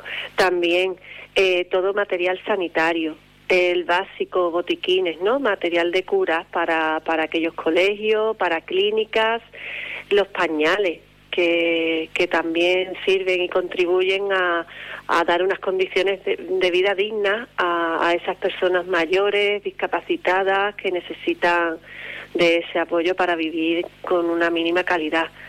Eh, ropa, sobre todo la ropa de invierno, ropa de abrigo, que, que contribuye también a, a muchos proyectos que estamos ejecutando en zonas de frío y el envío de, mantas y, y abrigos pues ayuda a esas personas a poder combatir esas heladas y eso ese friaje. Los juguetes, pues los juguetes también sirven tanto para campañas navideñas en, en albergues o centros de día de menores, eh, también pues para los colegios, para que puedan premiar las labores educativas y ludotecas para contribuir a, a esa tarea ¿no? de didáctica. Y mm, qué más te digo, pues que hay de, de todo, homenaje para los comedores, eh, muletas, sillas de ruedas, bueno, de todo. Y cualquier cosa que crean que, que tienen en buen estado y no sepan dónde pueden ayudar, pues aquí tenemos nuestros teléfonos disponibles para que nos llamen y, no, y nos pregunten si alguna organización de las que nosotros estamos siempre en contacto, pues, pues lo demanda. De- de- dense cuenta ahora mismo, y le- le- les hablamos a los, a los oyentes, Noelia, que estamos hablando de 14 contenedores que salieron de- del puerto de Algeciras con destino a Lima y a, y a- Maputo. Em, claro, estos contenedores... eh, meterlos en un barco y que los lleve hacia sus destinos, esto tiene un coste. ¿Cómo se sufragan esto, estos costes? Y después allí, quién lo recibe, quién lo recepciona y con, quién lo distribuye. O sea, tenéis que contar, el personal de aquí lo tenemos, pero está el que fleta estos contenedores, que lo transporta y, lógicamente, el que lo recepciona allá en destino. ¿Cómo se organiza esto? Pues bueno, nosotros siempre a primeros de año estamos en contacto con las organizaciones beneficiarias de la ayuda humanitaria. Entonces ellos nos hacen las solicitudes de qué materiales necesitan. Tenemos también eh, la previsión de envío con las organizaciones principales que son las que reciben esos, esos contenedores tanto en Perú como en Mozambique. También pues nuestras gestiones con nuestro mm, gestor de, mm, del puerto, ¿no? Con Operinter, que es con el que contratamos los fletes, y, y luego el gestor de aduanas también que tenemos para, para realizar todos los trámites, ¿no? De, para los permisos, de, tanto aquí como allí, de exportación e importación. También financiadores que, que confían en nuestra labor y con su aporte económico nos ayudan a sufragar esos gastos, porque por contenedor eh, ahora mismo son unos 3.000 euros, lo que es el envío de, del flete. Y, y con ellos, con todos ellos, que estamos hablando de muchísimas personas involucradas, y bueno, y, sin contar la mano de obra gratuita, que, que, son las personas voluntarias que están aquí en todas las delegaciones de Madre Coraje y que gracias a ellos clasifican toda la mercancía. Que eso también es un trabajo. Que no es moco de pavo, eso, ¿eh? Claro, es el mm. principal. Claro. Es el principal. Así que es una gran cadena humana en este caso que va desde Jerez de la Frontera y otros puntos porque Madre Coraje eh, tiene origen en Jerez, pero ¿hasta, ¿hasta dónde llega en España? ¿Dónde tiene presencia a día de hoy, Noelia? Pues tenemos en Navarra, tenemos en Madrid, tenemos en Sevilla, Huelva, eh, Granada, Córdoba eh, y no sé si me olvido de, alguno más, pero estamos, estamos presentes. Y como tú dices, eso es algo que nos define mucho, la, la cadena de solidaridad que formamos todos y una gran familia, la verdad. Mm. ¿Qué le pedís a 2024 y cómo lo vais a afrontar? Pues lo, lo, afrontamos con ambiciones, ¿no? Porque ahora que estamos en pleno proceso de, de la entrega de, la, de, la, de los informes de, de esas organizaciones, ¿no? Que nos ayudan, o sea, que reciben la ayuda, pues nos hacemos más sensibles a, a, las realidades, escuchamos pequeñas situaciones, que, que, nos hacen decir, venga, pues esto hay que, hay que seguir adelante, hay que seguir haciendo campañas específicas para encontrar un determinado producto, para poderles ayudar y, y contribuir a esa calidad de vida tan, que, tan difícil de lograr en alguna, en alguna zona. Mm.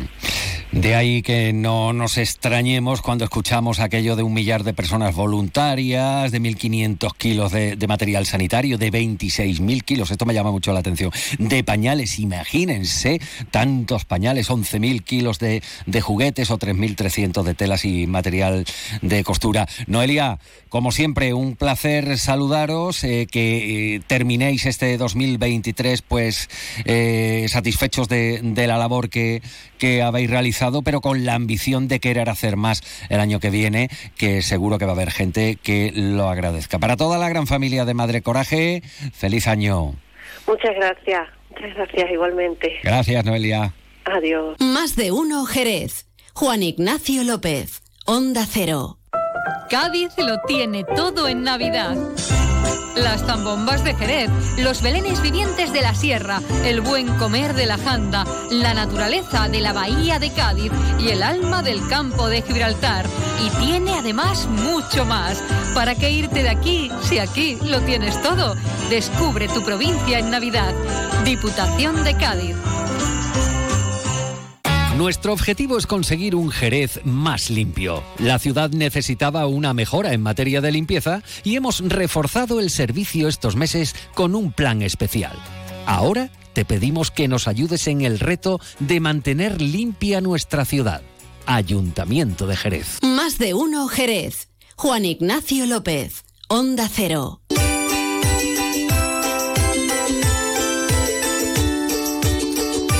Bueno, ¿cómo llevan ustedes? ¿Cómo llevan ustedes esta semana? Esta semana es de correr, ¿eh? Porque hemos empezado hoy, no, tenemos la sensación de que es lunes y no es lunes, es martes.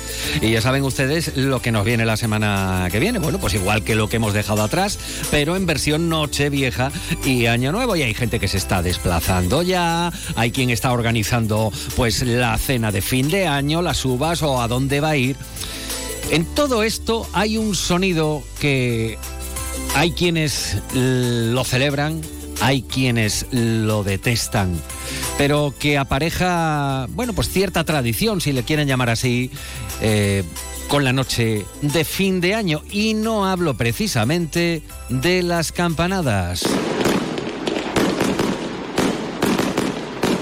Claro, y vamos a bajar esto rápidamente, no vaya a ser que algún perrito o perrita nos esté escuchando, se asuste o alguna persona con sensibilidad especial pues se asuste al escuchar el estruendo de los petardos. Esto más bien son fuegos artificiales, ¿no? Es lo que vemos cuando, cuando arranca la feria. Pero también en estas, en estas fechas, y hay de hecho establecimientos que viven expresamente de, este sector, ¿no? De, de las tracas, de los petardos, de las bengalas. Pero no a todo el mundo le sienta esto bien. Hay quien se asusta, si tiene una mascota en casa seguro que sabe perfectamente de lo que estamos hablando. Y si en casa hay alguna persona con una característica especial y, también sabemos a qué nos referimos, pues igual eh, también percibir el, el, sonido y se asusta. Por eso la Asociación Española de Consumidores pues eh, nos comenta que ha recibido decenas de quejas precisamente pues por esto que estábamos escuchando. Cohetes, petardos bengalas.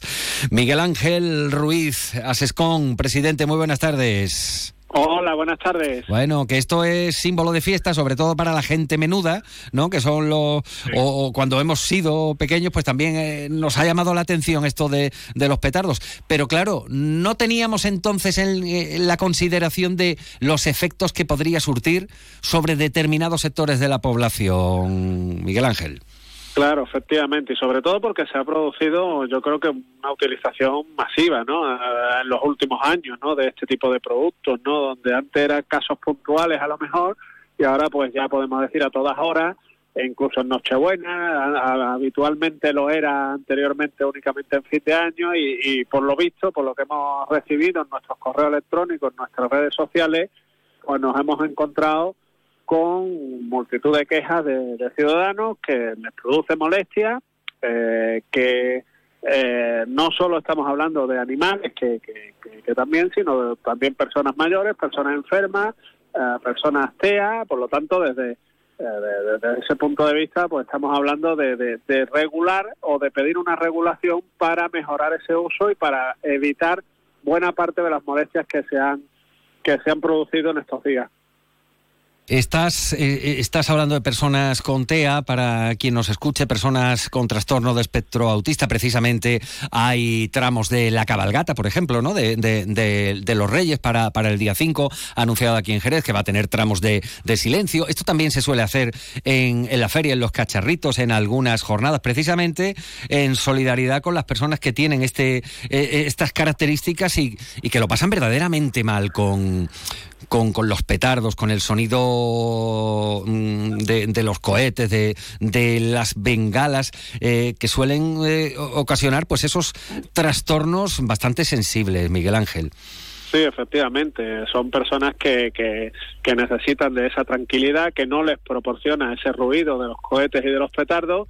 Y como bien dice, se va avanzando mucho en ese sentido a la hora de la cabalgata, a la hora de las ferias, de regular espacios sin ruido y desgraciadamente pues vemos como otras cuestiones como esta de los cohetes y de los petardos pues no se está regulando ¿no? y por eso nosotros hemos pedido no una prohibición porque como bien sabes a nosotros no nos gusta esa palabra de prohibición sino mm. nos gusta más una regulación y hemos optado por una vía intermedia eh, nos consta que hay ayuntamientos que han prohibido los cohetes y los petardos nos consta que hay ayuntamientos que no, que tienen total libertad y por tanto nosotros hemos, hemos pensado una opción intermedia que podría ser el regular unos espacios, como, como, como decíamos en nuestra nota de prensa, habilitados para ello, alejados de núcleos urbanos, alejados de cualquier tipo de, de, de ruido que pueda ocasionar, como decía anteriormente, no solo la, algún trastorno para animales, que, que son los que principalmente sufren este tipo de cuestiones, sino también para, para estas personas mayores enfermos o, o personas que tengan trastorno de espectro autista. Y ahí estaríamos respetando no solo el ruido, sino también nosotros, tal y como lo tenemos configurado en nuestra nota de prensa o hemos pensado que se podría hacer, también se estaría garantizando la seguridad de quien use este tipo de, eh, de artículos. ¿Por qué? Porque desgraciadamente estamos viendo como niños muy pequeños están utilizando ar- eh, cohetes o petardos ah, adecuados a edades muy superiores sin ningún tipo de control, que se están vendiendo artículos de, de este, de este tipo eh, con un etiquetado incorrecto y entendemos que el que existan espacios habilitados para ello, sin prohibir, eh, con determinados horarios, con efectivos de seguridad, con efectivos de, de de incluso sanitarios, por si hubiera algún tipo de percance, pues entendemos que sería positivo para, para todo esto. Mm. Bueno, eh, suelen ser molestos, eh, sorpresivos para, para la mayoría, para las mascotas. Bueno, solo hay que hacer un poquito de memoria y, mm, saber lo que te ha contado alguien o, tú que tienes una mascota en casa, desde temblores, taquicardias, en algunos casos aturdimiento y hasta, y hasta la, la- la muerte del, del animal. Una pregunta, Miguel Ángel. Estás hablando de mm, chicos, chicas, de edades muy tempranas, con eh, petardos, con bengalas, con cohetes. ¿Es legal la venta de, productos pirotécnicos? Bueno, es legal siempre y cuando se cumpla con las edades mínimas garantizadas que tienen que tener estos productos para la compra. Es decir, eh, hay cuatro categorías de, de cohetes y de petardos que van del 1 al 4. El 1 es a partir de los 12 años. El 2, la categoría 2 sería a partir de los 16. La categoría 3 estaríamos hablando de, artículos que solo pueden ser comprados y utilizados por mayores de 18 años y la categoría 4 que ya es para profesionales, ¿no? Estamos hablando de fuegos artificiales y demás. Entonces, desgraciadamente lo que estamos viendo es que niños con edades inferiores a los 12 años están utilizando solos, sin ningún tipo de control, se le está vendiendo incluso a ellos estos artículos y por tanto desde ese punto de vista se estaría incumpliendo la ley. Se está infringiendo la norma, ¿no? Eh, Claro. Dices claramente. Claro, claro. Por eso nosotros, eh, parte de la habilitación de estos espacios para, para el control y para evitar los ruidos también eh, irían enfocados a hacer un uso responsable. Los menores de edad deberían de estar con un adulto eh, en el manejo de este tipo de artículos. Como digo, menores de 12 años pues no deberían ni siquiera utilizarlos, ¿no? Por tanto, desde esa desde esa perspectiva pues, se ganaría en todo y se y se controlaría también la venta irregular que está habiendo de etiquetados incorrectos, de productos que no cumplen con las garantías para ser comercializados en la Unión Europea. Eh, y todo con todo ello estaríamos ganando bastante en seguridad. De aquí tam- también le lanzáis el guante a las administraciones para que habiliten, eh, por ejemplo, los ayuntamientos esos espacios que, que proponéis. Efectivamente, ya este año creo que no va a poder ser por tiempo, pero para el año que viene nosotros vamos a trabajar intensamente, le vamos a proponer a la Federación Española Municipio-Provincia, que, que- que coincide la presidencia con la alcalde- alcaldesa de Jerez de la Frontera y le vamos a proponer eh, trabajar conjuntamente en, esa normativa de cara a los ayuntamientos y de cara, esperamos que, que- que tenga una buena acogida, como digo, no solo por evitar ruidos y molestias, sino también por garantizar la seguridad. Miguel Ángel Ruiz, presidente de la Asociación Española de Consumidores de Asescon, gracias por atender la llamada de Onda Cero y le invito a que le dirija un mensaje a quienes venden y a compradores potenciales de bengalas, petardos, cohetes. ¿Qué, qué les diría? Hombre, pues yo creo que sobre todo tener responsabilidad, tanto quien vende como quien compra. Quien vende tiene que cumplir con una normativa, tiene que cumplir con un etiquetado mínimo que tiene que tener este tipo de productos y tiene que cumplir con que la venta no se produzca a niños de edades muy muy tempranas. Y luego también desde el punto de vista del uso eh, a esos niños no, pero a sus familias también decirles que tienen que tener esa responsabilidad de que no son juguetes lo que están utilizando sus hijos y que evitaríamos buena parte de los riesgos eh, con un simple control y evitando, como decía anteriormente, que niños a edades muy tempranas estén utilizando productos destinados en algunos casos hasta para mayores de edad. Explota, explota, me explota. Explota, explota mi corazón. Explota, explota, me explota. Explota, explota mi corazón. Liebe, liebe, liebe, ay. Qué desastre si tú te vas. Explota, explota, me explota.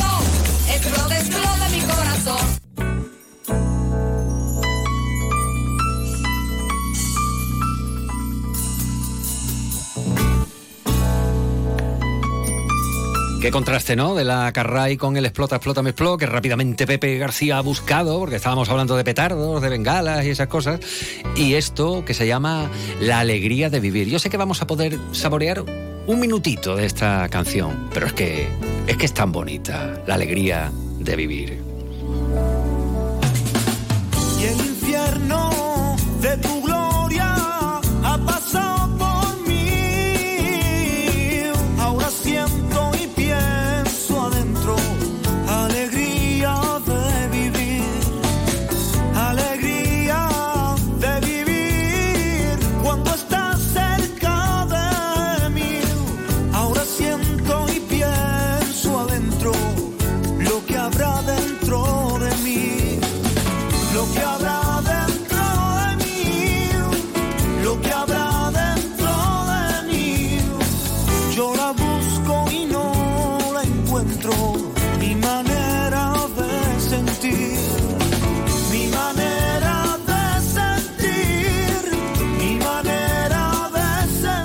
bonito tema, ¿verdad? La Barbería del Sur. ¿Qué ha sido de la Barbería del Sur? Porque esto tiene ya... Si no tiene 15 o 20 años este tema, no tiene ninguno, por ahí, por ahí, ¿eh? pero la alegría de vivir. Y antes eh, de marcharnos, eh, me gustaría que nos permitieran a Pepe García y a Juan Ignacio López que tuviéramos un recuerdo para un compañero que se nos marchó este fin de semana. Locutor de radio de los primeros de, Jerez, tenía 89 años, defensor a ultranza del flamenco, presidente de la Federación Local de Peñas Flamencas durante nada más y nada menos que 30 años, Antonio Núñez Romero, rapsoda, poeta, flamencólogo, querido, allá donde te encuentres, sonríe como era habitual en ti. Te recordaremos, querido compañero. Pepe García ha estado en la realización técnica. Mañana volvemos a partir de las 12 y 20, aquí en Onda Cero. Hasta entonces. Lo que habrá dentro de mí, yo la busco y no la encuentro. Mi manera de. Onda Cero Andalucía, sobre todo. En Onda Cero, Noticias de Andalucía. Marcha con.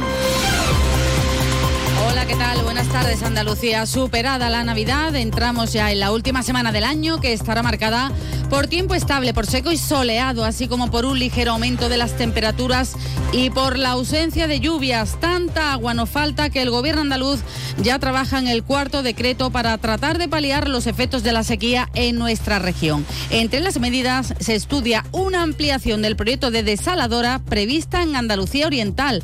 Además, la Junta reclamará al gobierno central las obras que tiene pendientes con esta comunidad. Noticias de Andalucía. Pues así lo ha anunciado hoy el consejero de la presidencia, Antonio Sanz, quien aseguraba en Cádiz que 2024 tiene que ser el año del agua, el año de luchar contra la sequía. Reconoce que Andalucía tiene un problema muy serio que está incidiendo ya en nuestra economía. Más datos, Carmen Paul, buenas tardes. Ha recordado además que la Junta ha realizado en total casi 700 obras con una inversión de 2.000 millones de euros para luchar contra la sequía y ahora además se aborda un cuarto decreto que está preparando la Consejería. Ahora abordamos un cuarto decreto de sequía eh, que está preparando la, consejera de- del ramo y en ese sentido Andalucía y el gobierno de Juan Moreno está respondiendo a una necesidad urgente y mm, desde luego eh, muy problemática como es la sequía para Andalucía. También ha incidido que desde el Gobierno de la Nación hay pendiente un número muy importante de obras hidráulicas a realizar. Luchar contra la sequía, objetivo prioritario del gobierno andaluz para 2024, como también considera esencial con la inflación que soportamos la subida del 10% de las pensiones no contributivas que se va a aprobar mañana miércoles en el Consejo de Gobierno. Lo ha anunciado la consejera de Inclusión Social en Córdoba, María Luisa Hurtado. Buenas tardes. Una subida por encima del IPC que, según la consejera de Inclusión, Loles López, es muy necesaria debido a la inflación registrada en los últimos meses. Una pensión que recibirán personas con ingresos muy bajos. Es un complemento a esa pensión de un 10%, una subida del 10%, porque me parece una forma de complementar y ayudar a esas personas ante una prestación que sigue siendo muy baja para ellos. La subida beneficiará a casi 95.000 andaluces dentro del grupo de población más vulnerable. Llegamos así a la una y 53 minutos de la tarde. Son noticias de Andalucía en su sintonía de Onda Cero. ¿Necesitas que tu balsa y todo el sistema de riegos estén limpios y como nuevos? ¿Necesitas oxigenar y descompactar tu suelo? ¿O quizás aumentar la producción y ahorrar costes? Instala en tu finca las nanoburbujas tecnológicas más pequeñas y eficaces del mercado. Ponte en contacto con Biosabor Nature. Tenemos los conocimientos necesarios para adaptar esa tecnología a las necesidades precisas de tu cultivo. Onda Cero. Noticias de Andalucía.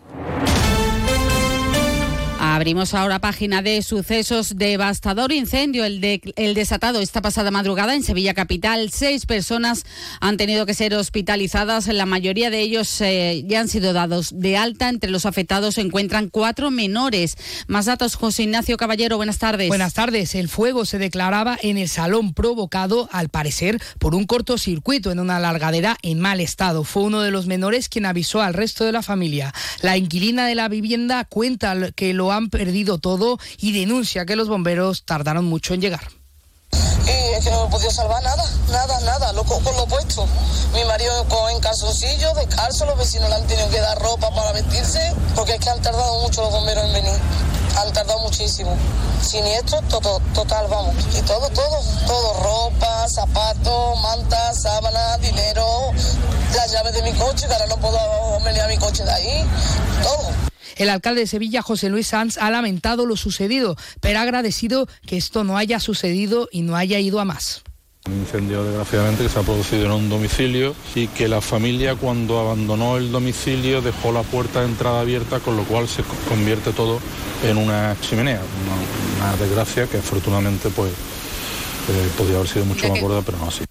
Y otro incendio en una vivienda de Chipiona tras dejar sus propietarios una vela encendida en el portal de Belén que tenían en el salón de la casa. Dicho incendio provocó una gran cantidad de humo y hollín. En Jaén, más sucesos. Ocho personas han sido detenidas por la Guardia Civil y otras dos son investigadas por tenencia ilegal de 39 pistolas, rifles e incluso armas de guerra. Poseían además una granada de mano y 17.000 cartuchos de calibres que abarcan la munición de guerra. En tribunales, el Supremo ratifica la condena de 20 años de prisión a un cura acusado de abusar de cuatro menores en el colegio, en un colegio de Córdoba, en el que impartía religión. Los hechos ocurrieron entre 2014 y 2015. La investigación se abrió cuatro años después, tras la declaración de una de las víctimas.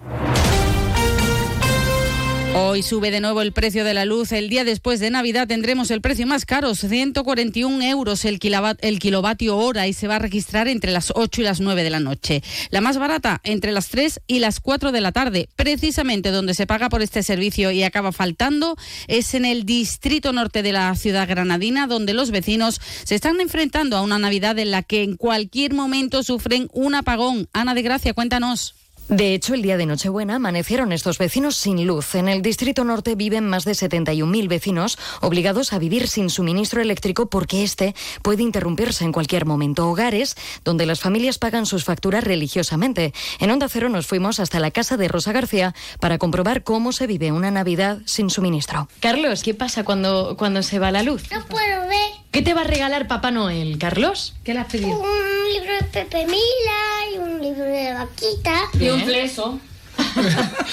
a pilas. Escuchan al pequeño Carlos, tiene cuatro años y es broncodependiente. Su historia, como la de sus vecinos, sigue sin tener final feliz porque se ven obligados a padecer la pobreza energética, nuevo término, por cierto, incluido este año que despedimos en la RAE. Y Almería celebra hoy el tradicional Día del Pendón que conmemora la conquista de la ciudad por los Reyes Católicos el 26 de diciembre de 1489.